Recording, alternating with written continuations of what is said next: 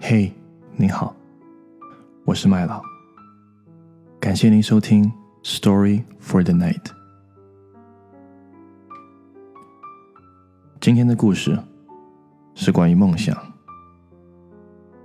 故事的名字叫《Horse Ranch》。I have a friend named Monty Roberts who owns a horse ranch in San Ysidro.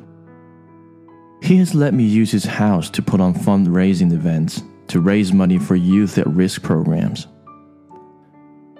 The last time I was there, he introduced me by saying, I want to tell you why I left Jack use my house.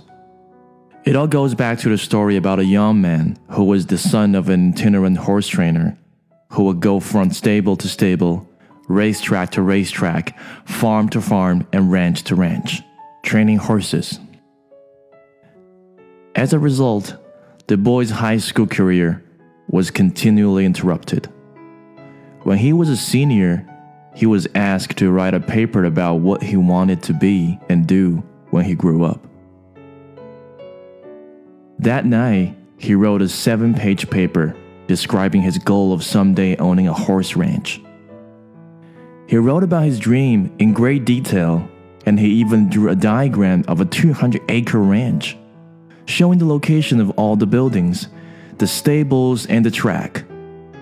Then he drew a detailed floor plan for a 4,000 square foot house that'll sit on a 200 acre dream ranch. He put a great deal of his heart into the project and the next day he handed it to his teacher. Two days later, he received his paper back.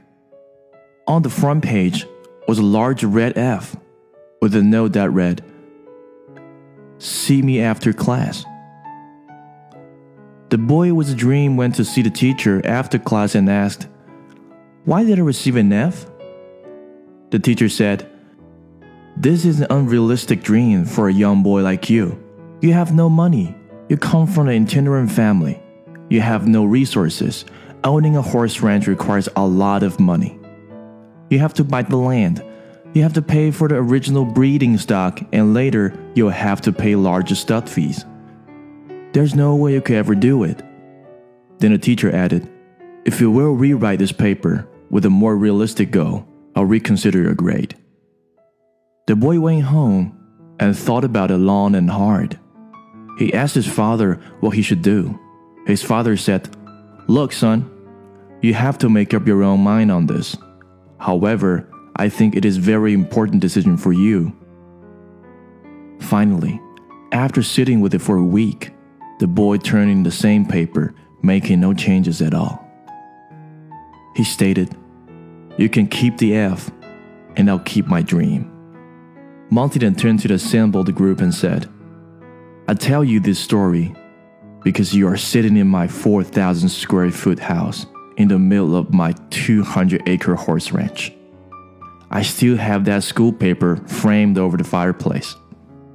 He added, The best part of the story is that two summers ago, the same school teacher brought 30 kids to camp out on my ranch for a week. When the teacher was leaving, he said, Look, Monty, I can tell you this now. When I was your teacher, I was something of a dream stealer. During those years, I stole a lot of kids' dreams. Fortunately, you had enough gumption not to give up on yours. Moral Don't let anyone steal your dreams. Follow your heart, no matter what. No dream is too big or too small when one works hard to live it. One should always try making dreams come true, no matter what. That's all about a story. Thanks for listening. If you like the story, please share with your friends and families. Good night.